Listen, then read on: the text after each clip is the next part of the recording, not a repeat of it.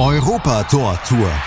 Der EM-Podcast mit Yannick Meyer und Moritz Knorr. In Zusammenarbeit mit 90plus.de. Auf meinsportpodcast.de. Herzlich willkommen zu Europa Tor Tour, dem EM-Podcast von meinsportpodcast.de und 90 Plus. Die Gruppenphase dieses Turniers ist vorbei. Heute, ab heute geht es um die K.O.-Phase des Turniers.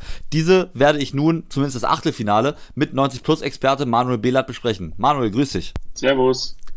Wir haben für euch ein Power Ranking erstellt und zwar ist Gegenstand dieses Power Rankings ausschließlich die Leistung der Teams in der Gruppenphase. Das bedeutet, angenommen, die Österreicher spielen jetzt gegen Italien, haben dort natürlich jetzt nicht die optimalen, also nicht wirklich gute Chancen, aber deshalb sind sie nicht auf Platz 16 gelistet, weil sie eben einen starken Gegner haben, sondern wenn, dann wären sie auf Platz 16, weil sie in der Gruppenphase nicht gut gespielt haben. Aber ausschließlich, ausschlaggebend für unser Power Ranking ist die Leistung in der Gruppenphase und nicht explizit erwähne ich das nochmal und nicht die Gegner im Achtelfinale, auch wenn wir natürlich auf die auch eingehen. Ich würde sagen, zu Beginn dieser Folge gehen wir natürlich nicht auf die stärksten Teams drauf ein, weil wir das ja am Ende des Power Rankings noch machen. Wir werden wieder von Platz 16 an durchgehen bis zu Platz 1, also von, von hinten nach vorne.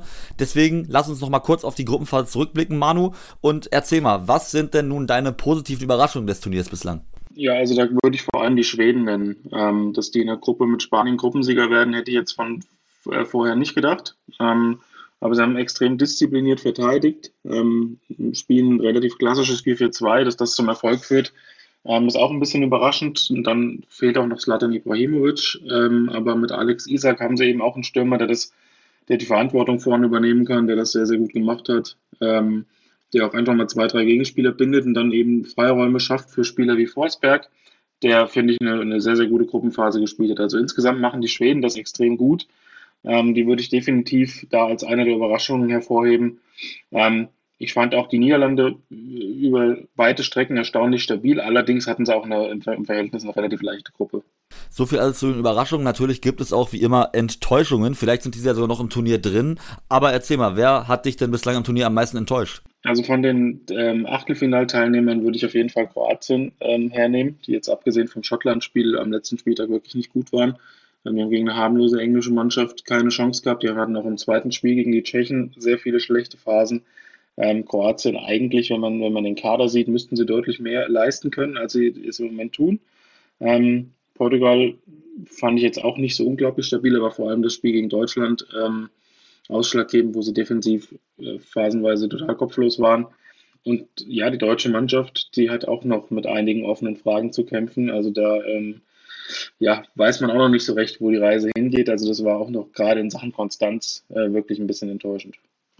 Manu, dann würde ich sagen, gehen wir auch geradeaus rein ins Power Ranking und starten natürlich mit Platz 16. Und deshalb frage ich dich, welche Nation liegt bei dir auf dem letzten Achtelfinalplatz? Das ist die Ukraine.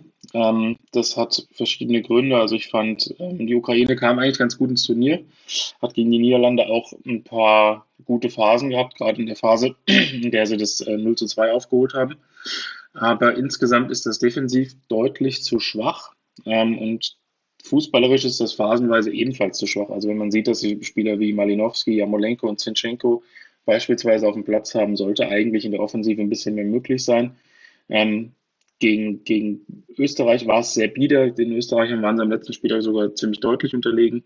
Gegen Nordmazedonien ja, haben sie ihre Pflicht erfüllt, aber auch in einigen Phasen gewackelt und gerade defensiv ähm, ist eine relativ junge Defensive, die die Ukraine hat. Das merkt man in manchen Situationen auch. Da stimmt nicht in der Abstimmung. Ähm, und das wird ja ein relativ schwieriges Spiel für sie im Achtelfinale gegen Schweden, die genau das machen eigentlich, was den Ukrainern wehtun kann, nämlich diszipliniert def äh, defensiv verteidigen und in der Offensive die Nadelstiche setzen. Also die Ukraine hat einige gute Spieler, hat auch ein paar gute Ansätze gezeigt, aber ich fand sie von allen Achtelfinalteilnehmern ja so ziemlich am schwächsten. Du hast jetzt bislang vor allem die schwache Defensive bei den Ukrainern angesprochen. Vorne kommt es natürlich auf Andrei Jamolenko und Jaremczuk an. Genau, die beiden haben eigentlich ganz gut harmoniert, haben auch gegen Nordmazedonien schön, schön zusammengespielt, haben Tor ähm, zusammen herausgespielt. Also die beiden gerade in Verbindung mit Malinowski, der meiner Meinung nach noch ein bisschen äh, unter seinen Möglichkeiten spielt. Der, gerade bei Atalanta ist er ähm, einer der Schlüsselspieler in der Offensive mit seinem extrem guten linken Fuß. Ähm, von ihm kann noch ein bisschen mehr kommen Zinchenko hat so ein bisschen das Problem, dass er, glaube ich, allen zeigen will, ähm, was er kann und sowohl defensiv als auch offensiv extrem viel mitarbeitet, aber dann eben in, eben in der letzten Konsequenz ein bisschen die Konzentration fehlt. Aber ja, äh, vielleicht überrascht uns die Ukraine auch und kommt im Achtelfinale weiter. Völlig ausgeschlossen ist das nicht, aber dafür müssen sie sich enorm steigern. Also die Ukraine im Power Ranking auf Platz 16 und dann würde ich sagen, machen wir mal weiter mit Platz 15, Manuel. Genau, das ist Österreich. Ähm, die sind mit sehr, sehr vielen offenen Fragen in das Turnier gestartet, haben dann in den ersten beiden Spielen etwas überraschend mit einer Dreierkette gespielt. Ähm, das hat auch nicht so wirklich gepasst. Das hatten sie vorher auch gar nicht gespielt. Ähm, gegen Nordmazedonien haben sie gewonnen, haben aber nicht wirklich guten Fußball gespielt, haben nicht geglänzt. Ähm, gegen die Niederlande waren sie fast hoffnungslos unterlegen. Also da kam über weite Strecken gar keine richtige Gegenwehr. Ähm, das war nicht schön anzusehen. Gegen die Ukraine am letzten Spieltag, als es dann darum ging, weiterzukommen, äh, war Österreich ja plötzlich relativ stark. Deswegen weiß man noch nicht so genau, wo die Reise hingehen kann. Ähm, Franco Foda hat gemerkt, fand ich, dass man, wenn man kreative Spieler aufstellt und wenn man eine Mannschaft aufstellt, die auch fußballerisch irgendwie zueinander passt, dass man dann ganz guten Fußball spielen kann. Das ist jetzt nicht besonders überraschend, aber ähm, dass es bis zum dritten Spieltag gedauert hat, ähm, spricht auch Bände. Also ähm, Österreich kann, glaube ich, ein bisschen mehr, als sie in den ersten beiden Spielen gezeigt haben. Und am dritten, Spiel, am dritten Spieltag ähm, ja, hat man dann ja noch einen zweiten Platz in der Gruppe geschafft, aber die Belohnung ist dann eben ein Achtelfinale gegen Italien.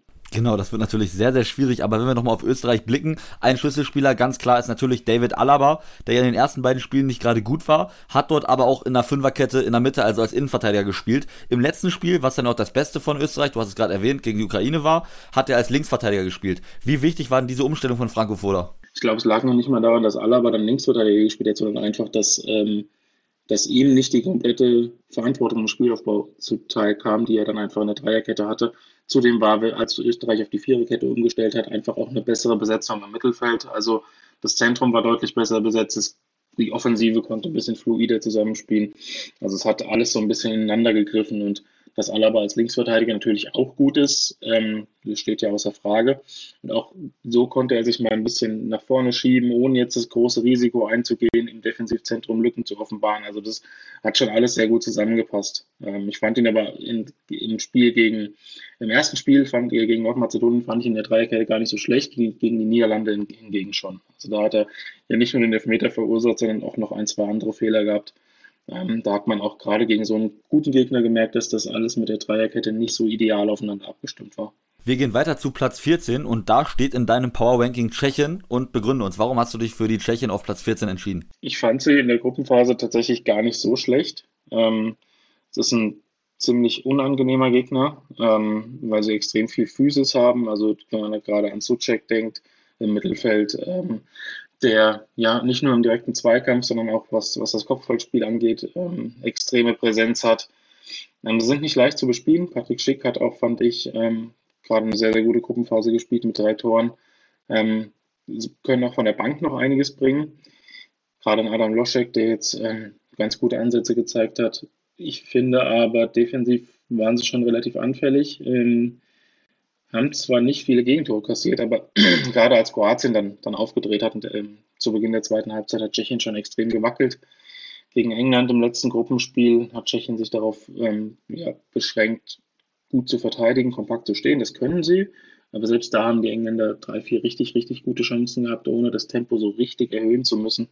Also Tschechien ist eine Mannschaft, die nicht schlecht ist, die auch wirklich unangenehm zu bespielen ist, aber der, glaube ich, ähm, in letzter Instanz die, die individuelle Klasse fehlt und vielleicht auch die Defensivklasse fehlt, um große Gegner zu schlagen. Ganz wichtig bei den Tschechen ist natürlich Leverkusen-Stürmer Patrick Schick, der bislang alle Tore erzielt hat. Genau, absolut. Er ist nicht nur ein Zielspieler, sondern ich fand auch ganz interessant, wie er sich im Turnierverlauf immer wieder ein bisschen zurückziehen hat lassen. Ähm, ist ein bisschen aus dem Mittelfeld gekommen, hat auch mal die, die Angriffe mit initiiert. Also er ist ein Spieler, der auch dann gerne mal Verantwortung übernimmt sich in den Zehnerraum zurückfallen lässt oder auch mal über die Flügel kommt, somit auch mal einen Verteidiger rauszieht. Wenn jetzt noch ein anderer Offensivspieler bei den Tschechen in der Lage wäre, diese Räume zu nutzen, ähm, dann wären sie sicherlich noch gefährlicher, ja. Manu, wir gehen weiter im Power Ranking und wenn wir auf Platz 13 und 12 schauen, so viel nehme ich vorweg, dann haben wir ein direktes Duell im Achtelfinale, nämlich Wales und Dänemark. Du hast Wales auf Platz 13 platziert, die Dänen auf Platz 12. Erläuter mal, warum findest du die Dänen etwas stärker als die Waliser? Ja, bei den Dänen hat das, glaube ich, vor allem mentale Gründe. Also ähm, die Dänen haben natürlich den maximal unglücklichen Start mit dem dramatischen Vorfall um Eriksen gehabt, aber ähm, ich fand gegen Belgien im zweiten Gruppenspiel, das sie auch verloren haben, ähm, war die Reaktion schon extrem gut. Gerade in der ersten Halbzeit haben sie einen der Turnierfavoriten dominiert. Ähm, in der zweiten Halbzeit war das dann halt das komplette Gegenteil, was halt auch an der, an der Einwechslung von Kevin De Bruyne lag. Da haben die Dänen dann sehr viel leiden müssen, ähm, defensiv. Allerdings gegen Russland waren sie sehr, sehr stark. Also die Russen haben sie komplett ähm, auseinandergenommen, ähm, auch wenn es phasenweise sogar eng war, was an dem unberechtigten Elfmeter für Russland lag fand ich die Dänen da sehr, sehr stark. Ähm, sie sind eine Mannschaft, die unglaublich viel ähm, gute Aktionen im Pressing hat. Natürlich jetzt auch den Rückenwind hat durch den deutlichen Sieg gegen Russland und überhaupt durch diese ganze ähm, Mentalität, die sie da rausnehmen. Ähm, dieser Rückenwind kann entscheidend sein. Also Wales fand ich tatsächlich auch gut in der Gruppenphase. Wenn ich jetzt die Leistungen einzeln betrachte, ist Wales vielleicht auch mindestens so gut wie Dänemark gewesen, weil ich gerade Bale und Ramsey ähm, sehr gut im Zusammenspiel fand. Bale hat natürlich ein bisschen Pech gehabt, hat ein, zwei Chancen vergeben, hat auch einen Elfmeter relativ peinlich verschossen, aber ansonsten fand ich ihn extrem stark in der Offensive. Ähm, Aaron Ramsey genauso. Was mir bei Wales ein bisschen gefehlt hat, ähm, sie haben zwar eine sehr defensive Grundausrichtung gehabt, aber dafür doch ziemlich viel zugelassen. Also mit Ward haben sie einen guten Torwart, das äh, muss man für die Briten auch mal hervorheben, ähm, der auch einige Bälle sehr, sehr gut gehalten hat, aber es ist ähm, insgesamt fehlt mir so ein bisschen die Balance im Spiel ähm, defensiv da, dafür, dass sie wirklich so kompakt ausgerichtet sind, ist das manchmal ein bisschen, ja, ein, ein bisschen zu, sind das mir zu viele Lücken. Ähm, die Gegner kommen manchmal etwas zu leicht zum, zu Torchancen. Aber das kann ein Spiel auf Augenhöhe werden, wo dann tatsächlich ähm, vielleicht auch, also das klingt immer so platt, derjenige, die riesengroße Chance hat, weiterzukommen, der ähm, in Führung geht, weil das, eine Führung kommt dem Spielstil beider Mannschaften extrem zugute. Ja, du hast eben gerade die Waliser schon angesprochen. Ich denke mal, aus meiner Sicht ist es überraschend, dass sie so souverän im Achtelfinale stehen auf Platz zwei am Ende in der Gruppe A. Haben ja auch schon zwei, haben die ersten beiden Spiele dann auch schon gewonnen. Nee, beziehungsweise als Dritter sind sie ja weitergekommen. Wales ist als Dritter weitergekommen in die nächste Runde. Aber ist das für dich auch überraschend, dass sie dort stehen oder dachtest du schon vor dem Turnier, die könnten durchaus eine gute Rolle spielen und auch in die K.O.-Phase einziehen? Ja, ich fand die Mannschaft tatsächlich nicht so schlecht. Ähm dass da, dass da Qualität vorhanden ist, wenn man einen Bale, einen Ramsey, einen Allen, einen Rodon oder einen Daniel James hat. Ähm, das ist klar, die, die spielen ja alle irgendwo in Großbritannien, teilweise bei Top-Clubs. Gut, Ramsey spielt jetzt äh, bei Juventus, aber da sind ganz, ganz viele Premier League oder Championship-Spieler dabei, die ähm, jetzt auch in der Mannschaft schon im, im, im großen Teil schon länger zusammenspielen. Ja, die sind eingespielt, die wissen ganz genau, was sie zu tun haben, sind gut bei Standards. Also ich denke, ähm, das ist jetzt nicht die Riesenüberraschung. Okay, dann gehen wir weiter im Power Ranking, nämlich zu Platz 11. Manu, wen hast du da? Das ist Kroatien. Ähm, die sollte man vielleicht ein bisschen weiter vorne erwarten, aber ich fand tatsächlich in der Gruppenphase war Kroatien, wie wir es eingangs schon erwähnt haben, eine Enttäuschung für mich. Ähm, 2018 waren sie noch Vize-Weltmeister, ähm, haben ein beeindruckendes Turnier gespielt. In diesem Turnier, wenn man sieht, wenn man ja, einen Rebic, einen Kramaric, einen Brekalo, einen ähm, Perisic, einen Brozovic, einen Kovacic, einen Modric sieht, dann ist das eigentlich eine super Mannschaft. Aber viele dieser Spiele sind einfach nicht in guter Verfassung. Und ähm, Modric sollte man da definitiv herausheben, auch Perisic, die spielen beide ein richtig gutes Turnier. Gerade Modric ist Dirigent und hat auch noch im letzten Gruppenspiel ein unglaublich schönes Tor im Außenriss geschossen. Aber ähm, erstaunlich fand ich, dass, dass, dass die Kroaten besser waren als Rebic und Kramaric im letzten Spiel nicht auf dem Platz standen und als Rebic auch im zweiten Spiel ähm, zur Halbzeit ausgewechselt wurde. Also Rebic ist ja eigentlich wirklich ein Spieler, der für den Spielstil der Kroaten sehr wichtig ist, der auch eine Mannschaft, eine Offensive da vorne mal mitreißen kann.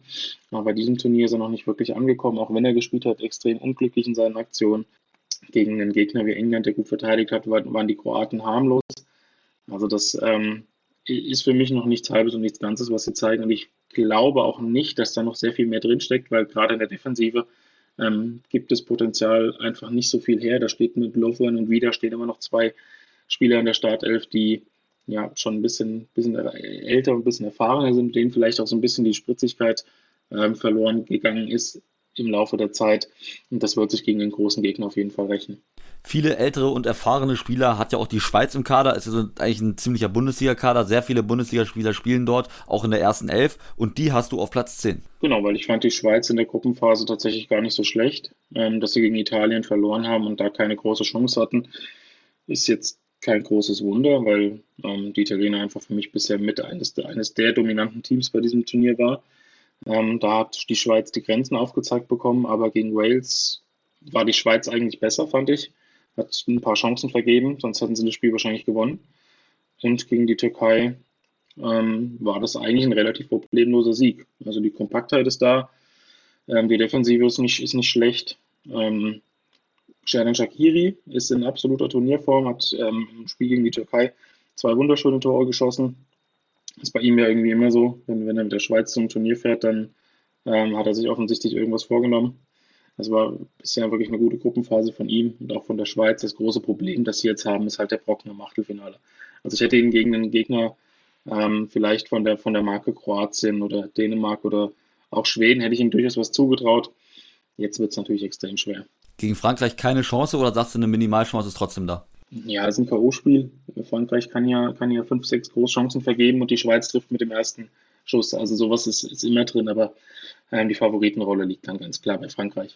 Lass uns die erste Hälfte des Power Rankings abrunden mit Platz 9 und da stehen aus deiner Sicht die Schweden, die ja auch Gruppenerster wurden und wie du anfangs schon gesagt hast, wirklich bislang überraschen. Genau, sie sind eigentlich auch nur aus dem Grund nicht weiter oben, weil die individuelle Klasse im Vergleich zu anderen Teams ein bisschen geringer ist. Also äh, Schweden sind sehr gut organisiert, dass man die auch zu Problemen ähm, oder dass man ihnen Probleme bereiten kann, haben die Spanier gezeigt. Die haben einfach nur vergessen, das Tor zu schießen. Ähm, Alex Isak haben wir schon eingangs erwähnt, ist wirklich ein Spieler, der jetzt zwar noch nicht viel Zählbares ähm, in seinen Aktionen hatte, aber der einfach immer wieder das Spiel antreibt. Er nimmt sich auch einmal an der Mittellinie den Ball und überrennt drei, vier Gegenspieler. Also es ist schon ein sehr beeindruckender Spieler und wie wir schon gesagt haben, ähm, er schafft eben auch Räume. Wenn Forsberg dann aus dem aus seiner Halbposition von außen in die Mitte zieht. Wenn einer wie Quaison dann Räume bekommt, dann nutzen sie das auch. Ähm, Forsberg, finde ich sowieso, spielt ein brutal gutes Turnier, hat auch im letzten Gruppenspiel die entscheidenden Tore geschossen. Ähm, beziehungsweise das 1-0 und das 2-0 beim Sieg gegen Polen. Ähm, was ein bisschen fehlt, das haben wir schon, das haben wir schon in der Vorschau auf die Gruppe gesagt, ist ähm, Knipser. Also jemand, der neben Isaac spielt und ähm, auch wirklich verlässlich trifft. Der Forsberg hat zwar Tore geschossen, aber kommt eben eher aus der Tiefe und muss auch viel Gestalterisches vornehmen. Ähm, das wäre vielleicht noch ideal. Also wenn sie, wenn sie noch einen Ibrahimovic da vorne hätten, wären sie noch gefährlicher. Aber insgesamt ist das für mich eine sehr, sehr gute Mannschaft und sie spielen ja gegen die Ukraine ähm, im Achtelfinale und da sehe ich die Schweden deutlich vorne. So viel also zur ersten Hälfte der Teams, die sich für das Achtelfinale qualifizieren konnten. Gleich geht es hier weiter und dann besprechen wir die Plätze 8 bis 1 im Podcast Europa Tor Tour. Schatz, ich bin neu verliebt. Was? Da drüben. Das ist er. Aber das ist ein Auto. Ja, eben. Mit ihm habe ich alles richtig gemacht. Wunschauto einfach kaufen, verkaufen oder leasen. Bei Autoscout24. Alles richtig gemacht. Willkommen zurück bei Europa Tor Tour, dem EM-Podcast. Wir machen weiter im Power Ranking. Ich, Yannick Meyer, mit meinem Experten von 90 Plus, Manuel Behlert. Manuel, erzähl uns mal, wen hast du auf Platz 8 in deinem Ranking? Das ist ähm, der drittplatzierte der, der Anführungszeichen Todesgruppe F, Portugal. Ähm, ja, spielerisch und technisch kann man den Portugiesen nichts vorwerfen. Also sie nutzen, wenn sie Räume bekommen, nutzen sie die auch. Das hat man im vorbildhaft beim Deutschland-Konter gesehen also als die Deutschen ihre Ecke gespielt haben und die Portugiesen blitzschnell umgeschaltet haben. Ähm, das Problem, das viele vom Turnier gesehen haben, zeigt sich aber auch jetzt. Das ist nämlich die Defensive. Also sie haben gegen, gegen Frankreich zwei Gegentore kassiert, sie haben gegen Deutschland vier Gegentore kassiert und gerade wenn der Zugriff in der Defensive nicht vorhanden ist, dann ergeben sich da auch relativ schnell Lücken. Das Mittelfeldzentrum ähm, mit Carvalho und Danilo in den ersten Spielen war jetzt auch nicht sehr stabil. Da hat Portugal natürlich darauf reagiert, mit Renato Sanchez ein dynamisches Element noch dazu gebracht, das schon ähm, gegen Deutschland in der zweiten Halbzeit geholfen hat, das auch gegen Frankreich geholfen hat. Also sie, sie sind eine sehr, äh, sehr, gute Mannschaft und Ronaldo ist natürlich in Turnierform, hat schon wieder fünf Tore geschossen. Wenn man ihn manchmal auf dem Feld sieht, weiß man gar nicht warum, aber er ist einfach in den entscheidenden Momenten da. Zudem haben die Portugiesen auch noch den einen oder anderen Elfmeter bekommen. Ähm, harmoniert vorne sehr gut, finde ich, mit Diogo Jota, ähm, der ja, das haben wir schon bei Liverpool gesehen, ein extrem spielintelligenter Spieler ist, der auch sehr, sehr schnell einen Abschluss sucht. Ähm, das heißt, Portugal ist eine Mannschaft, die tatsächlich gegen jeden Gegner ähm, sehr gefährlich werden kann, die aber auch defensiv wirklich Probleme hat. Also wenn sie so offen stehen, wie sie es gegen Deutschland gemacht haben, dann wird das im Achtelfinale Belgien nutzen. Aber Portugal, wenn du einen Ronaldo auf dem Platz hast, wenn du, wenn du auch offensiv noch nachlegen kannst mit einem André Silva, mit einem Joao Felix, dann kannst du natürlich auch Top-Nationen schlagen. Also noch ist das alles nicht so ganz ideal, aber ich traue Portugal durchaus auch zu, noch weiter in, in diesem Turnier zu kommen und sogar Belgien rauszuwerfen, wenn sie einen perfekten Tag erwischen. Du hast gerade natürlich schon Cristiano Ronaldo, den Mann bei Portugal, angesprochen, der schon wieder fünf Tore im Turnier erzielt hat. Natürlich davon waren drei Elfmeter. Trotzdem, die muss man ja auch erstmal so souverän verwandeln, wie er das tut. Hättest du erwartet, dass er wieder so ein starkes Turnier spielt? Ja, es ist Ronaldo. Ähm, er ist halt ähm, eine Tormaschine geworden. Also hat sich ja in seinem Spielstil in den letzten vier, fünf Jahren ein bisschen verändert. Ähm, und er macht jetzt genau das. Also hat genau das gemacht, was man von ihm erwartet. Also er ist einfach in den entscheidenden Situationen da. Im Pressing hält er sich hier und da mal zurück. Im, Im, Spiel gegen den Ball hält er sich hier und da mal zurück. Jetzt nicht jeder Sprint in die Defensive ist mit vollem Ehrgeiz ausgeführt. Aber das muss er gar nicht machen, solange die anderen mitmachen. Wenn die anderen nicht mitmachen, dann sieht es so aus wie in Deutschland. Aber ja, ich habe schon erwartet, dass Ronaldo ein heißer Kandidat auf den Torschützentitel ist am Ende. Wer weiß, vielleicht trifft er auch noch ein paar Mal, vielleicht auch schon im Achtelfinale gegen Belgien wieder. Auf Platz 7 des Power Rankings steht die DFB 11. Genau, weil da weiß ich tatsächlich noch nicht so genau, was ich davon halten soll. Gegen Frankreich war das ganz okay, aber nicht, nicht, nicht ideal. Also gerade im Spiel nach vorne war das ein bisschen zu statisch, ein bisschen zu behäbig. Gegen Portugal war das extrem gut über weite Strecken. Und gegen Ungarn fand ich es über weite Strecken extrem schwach. Also man weiß noch nicht so richtig, ähm, wo man die deutsche Mannschaft hinstecken soll. Die Moral ist vorhanden, der Einsatz ist da, die Ansätze sind eh da. Mit Platz, das weiß man, da sind sie ohnehin gut. Ähm, die Dreierkette wo man vor dem Turnier ein bisschen Fragezeichen hatte, ist bisher weder äh, die Lösung noch, noch das Problem. Ähm, also das ist ein, ist ein spannender Kader. Man hat das auch gesehen, gerade jetzt im Spiel in Ungarn, wenn dann jemand wie Jamal Musiala reinkommt, der dann einfach mal ähm, sich an der Grundlinie traut, ein 1 gegen 1 zu gehen und den einzigen Pass in dem ganzen Spiel, den ich gesehen habe, von der Grundlinie in den Rückraum gespielt hat, der perfekt ankam. Also, dass man so, solche Spiele noch auf der Bank hat, kann natürlich ein Faktor sein. Ähm, Deutschland muss aber definitiv in Sachen Konterabsicherung besser werden, muss die Standards besser verteidigen und muss nicht nur Ballbesitz haben, sondern auch ein bisschen häufiger das Tempo variieren, die gegnerische Defensive ins Laufen bekommen. Denn im Achtelfinale geht es im Wembley gegen England. England hat noch kein Gegentor kassiert. Ähm, zwar noch nicht die Sterne vom Himmel gespielt, aber das wird ein extrem schweres Spiel für die deutsche Mannschaft. Und da muss definitiv alles stimmen. Der Vorteil, den Deutschland hat, finde ich, ist der schwache Turnierbaum oder in Anführungszeichen schwächere Turnierbaum. Ähm, denn in der unteren äh, Phase des Turnierbaums geht man halt Mannschaften wie Belgien, ähm, Italien und Spanien und auch Frankreich aus dem Weg. Das, ist, das kann natürlich ein Vorteil sein, aber dafür musst du erstmal weiterkommen. Genau, dafür musst du natürlich erstmal die Engländer schlagen. Wenn wir nochmal auf die DFB 11 schauen, gibt es da nach den ersten drei Spielen für dich einen Spieler, den man hervorheben kann, wo du sagst, das ist bislang Deutschlands Spieler des Turniers? Es ist schwierig. Ähm, ich fand Gosens gegen Portugal extrem gut. Gegen Ungarn war es für ihn schwierig, da war die Einbindung auch nicht so gut, gegen Frankreich auch. Ähm, man hat auf jeden Fall gesehen, glaube ich, wie, wie wichtig Thomas Müller für die Mannschaft ist, denn als er gegen Ungarn gefehlt hat, ähm, war das Pressing teilweise ein bisschen ideenlos. Da hat auch in, in, in Zwischenräumen jemand gefehlt, der sich da relativ clever bewegt. Der wurde später eingewechselt, war aber auch nicht bei 100 Prozent. Ähm, so einen richtig dominanten Spieler gibt es nicht. Also es gab tatsächlich in jedem Spiel irgendjemand, den man hervorheben musste. Gegen Frankreich war das vor allem Toni Kroos. Gegen Ungarn fand ich neben, äh, gegen, gegen ähm, Portugal fand ich neben Gosens auch gerade in der zweiten Halbzeit hat, hat Harvard sehr viel initiiert und ich fand dort auch ähm, Ginter stark. Ginter war gerade in Ungarn wiederum derjenige, der ähm, gerade offensiv einige Fehler gemacht hat, weil er dann ohne Not irgendwelche Halbfeldflanken geschlagen hat, wo, wo niemand im Strafraum war. Also es gibt tatsächlich bisher niemanden, der sich so konstant über drei Spiele hervorgetan hat, aber vielleicht passiert das ja noch in der K.O.-Runde.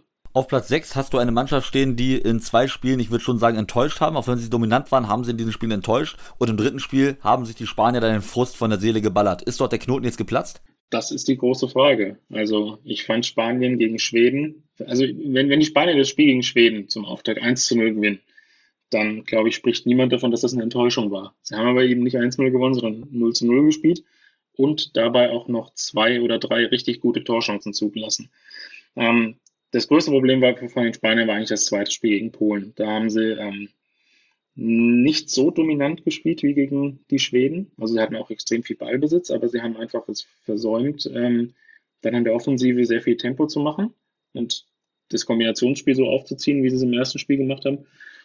Und sie haben defensiv einfach auch was zugelassen, was gegen Robert Lewandowski dann eben zum Problem wird. Ähm, Im dritten Spiel gegen die Slowakei fing es ja eigentlich wieder ähnlich an. Also Spanien hat das Passspiel aufgezogen, hat extrem viele Chancen herausgespielt, hat die aber teilweise unfassbar kläglich vergeben, hat auch schon zwei ähm, Elfmeter in dem Turnier verschossen. Das ist natürlich auch ein Faktor. Aber als dann das 1 zu 0 fiel, wo man auch sagen muss, das war für mich der Torwartfehler des Turniers bisher, wo Dubravka sich die Kugel, nachdem sie an die Latte flog, ähm, ja selbst reingeboxt hat. Ähm, danach ist der Knoten zumindest für das Spiel geplatzt. Dann haben sie extrem gut nach vorne gespielt, haben sehr, sehr gut kombiniert, haben die Räume perfekt besetzt, haben die Slowaken hinten reingedrückt. Und wenn das das ist, was Spanien zeigen kann und auch in den nächsten Spielen zeigt, dann ist mit dieser Mannschaft auch zu rechnen, definitiv. Eine Enttäuschung bislang, ich denke mal, darüber müssen wir nicht drüber herumreden, ist Alvaro Morata, der jetzt auch gegen die, Slowaken, gegen die Slowaken wieder einen Elfmeter verschossen hat, beziehungsweise nicht wieder, sondern er hat einen Elfmeter verschossen. Meinst du, er kommt noch rein ins Turnier? Das ist bei ihm immer ein bisschen schwierig. Also, ähm, ich finde ihn von seiner ganzen Art und Weise her eigentlich einen ganz guten Stürmer. Also, er hat auch wirklich ähm, für das Spiel extrem viel gemacht. Das Problem bei ihm ist eben, dass er sich im, im 16er, und das ist für Mittelstürmer nun mal manchmal das, das große Problem, etwas unglücklich anstellt. Also war ja nicht nur der, ähm, der verschossene Elfmeter. Jetzt im letzten Spiel hat er noch ein, zwei Chancen etwas leichtfertig vergeben. Den einen ähm, Nachschuss nach dem Elfmeter will ich ihm nicht ankreiden, weil der extrem schwierig zu verarbeiten war. Ähm, hat auch ein Tor gemacht mit dem cleveren Laufweg, aber da muss einfach noch ein bisschen mehr Effizienz bei herumkommen.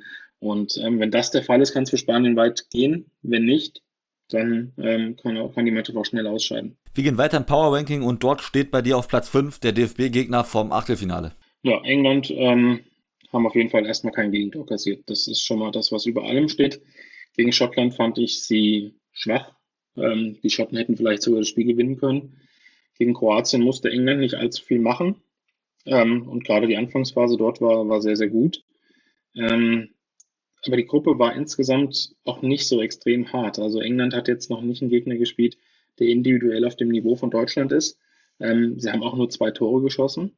Harry Kane hängt teilweise noch ein bisschen in der Luft, hat zwar ein paar Chancen gehabt, aber ist nicht so krass gut eingebunden. Dazu sind Chilwell und Mount noch in Quarantäne.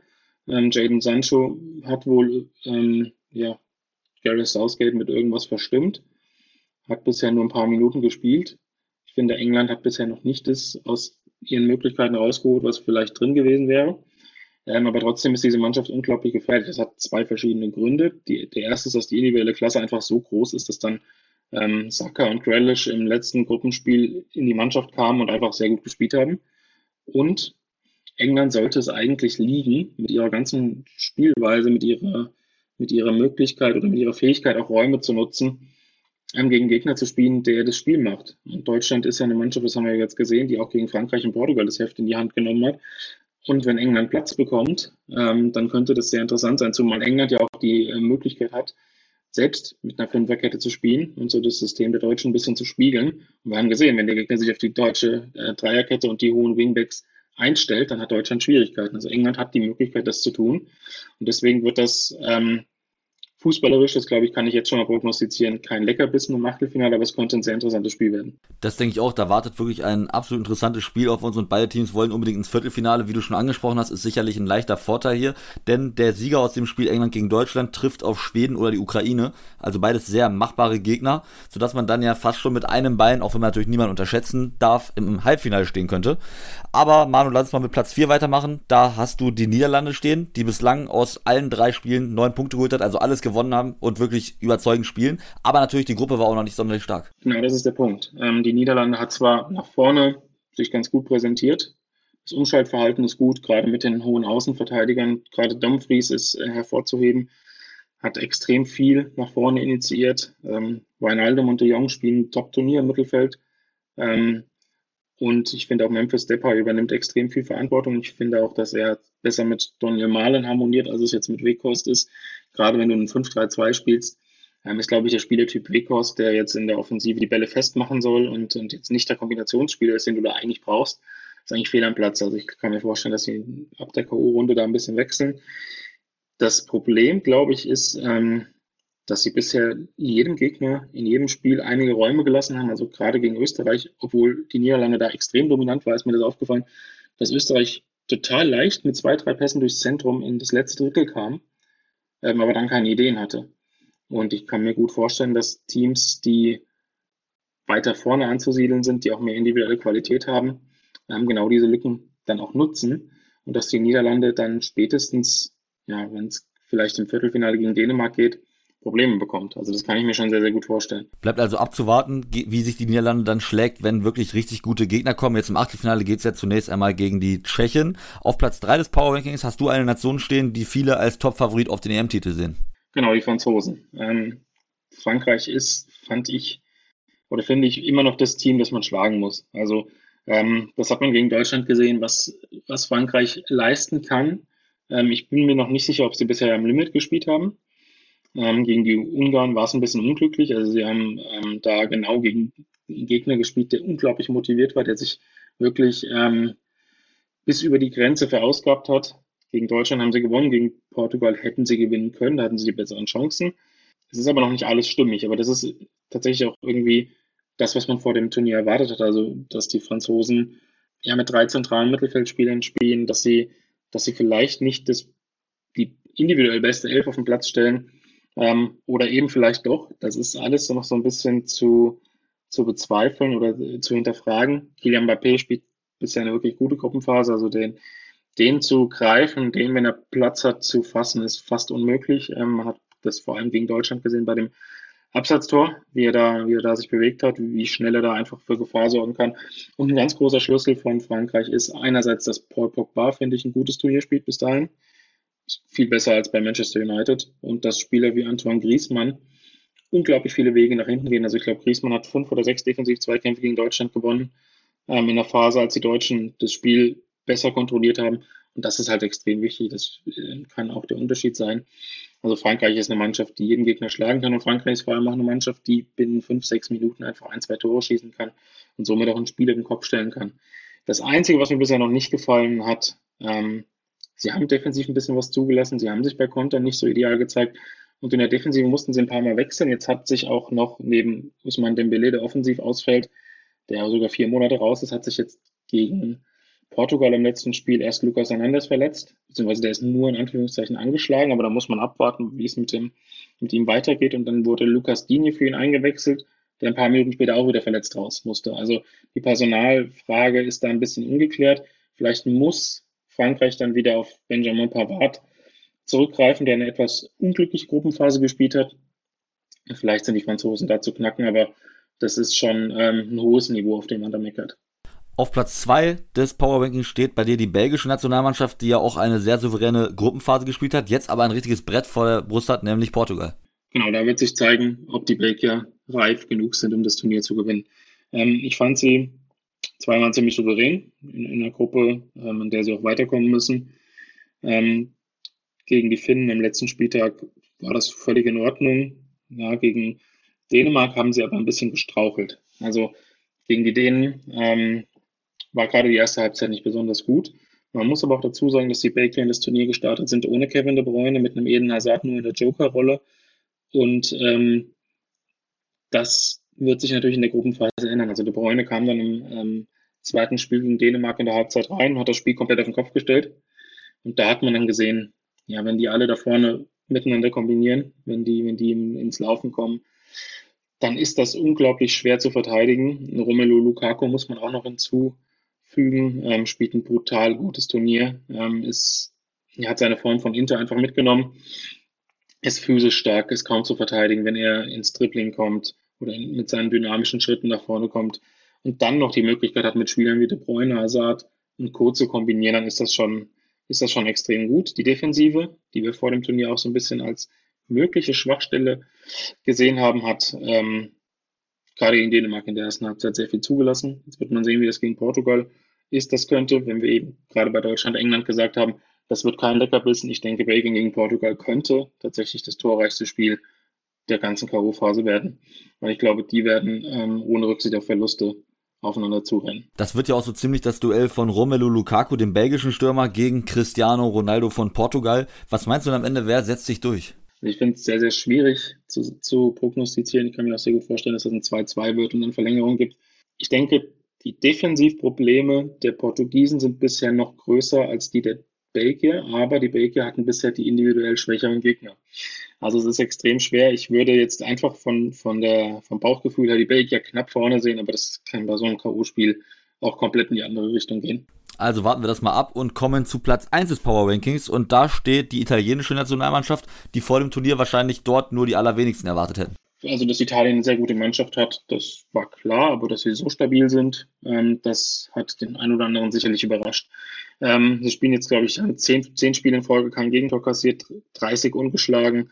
Ähm, Roberto Mancini hat eine Mannschaft zusammengestellt, die genau den Fußball spielen kann, die, die er, äh, den er gerne spielen möchte.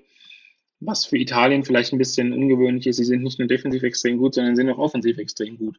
Also wenn man sieht, ähm, wie schon im Mittelfeld nach vorne gespielt wird, man hat einen Locatelli, der immer wieder dynamische Läufe in den gegnerischen 16er anbietet. Man hat einen Barella, der fast keinen Ball verliert. Man hat jetzt einen Verratti, der ähm, im dritten Spiel nach Verletzung herangeführt wurde, der auch ein extrem kreativer Spieler ist. Man hat vorne Insigne, Berardi, Immobile, wo man eigentlich denkt, naja, das ist vielleicht nicht die Creme de la Creme des Weltfußballs, aber die passen einfach extrem gut zusammen, werden von den Außenverteidigern unterstützt.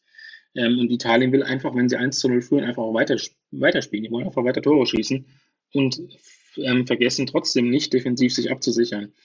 Ähm, Bonucci ist auch jemand in der Defensive, den man hervorheben muss. Also nicht nur defensiv, sondern auch, weil er einfach im Aufbau ein extrem kreativer Spieler ist. Also er kann einfach auch mal einen Flachpass über 50 Meter an Mann bringen, durch die Linien des Gegners.